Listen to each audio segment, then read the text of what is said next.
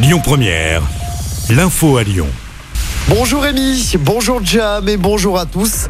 Après le déclenchement de l'opération militaire russe en Ukraine la nuit dernière, un conseil de défense est réuni à l'Elysée autour d'Emmanuel Macron. La France qui condamne fermement la décision de la Russie de faire la guerre à l'Ukraine.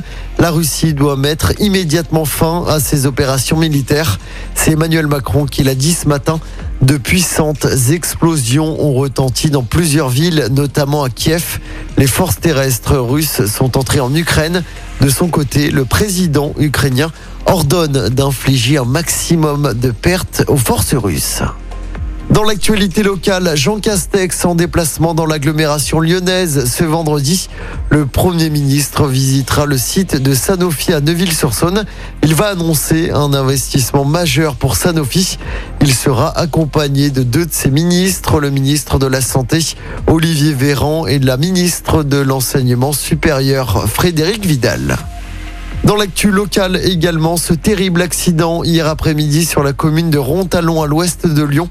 Un adolescent de 17 ans a été écrasé par un tracteur. Selon le progrès, le jeune homme était en train d'aider son père agriculteur lorsqu'il est passé sous les roues du tracteur. Grièvement blessé, il a été héliporté à l'hôpital Lyon-Sud. Une enquête a été ouverte. Encore un week-end compliqué sur les routes de la région. Bison futé hisse le drapeau orange dès demain dans le sens des départs. Même chose pour samedi, mais cette fois-ci dans les deux sens de circulation. Des bouchons sont à prévoir si vous passez par la 43 entre Chambéry et Lyon de 8h à 17h.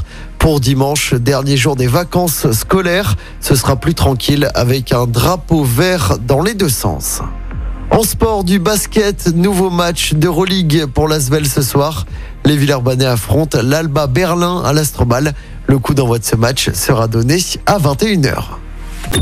Écoutez votre radio Lyon Première en direct sur l'application Lyon Première, lyonpremière.fr et bien sûr à Lyon sur 90.2 FM et en DAB+. Lyon Première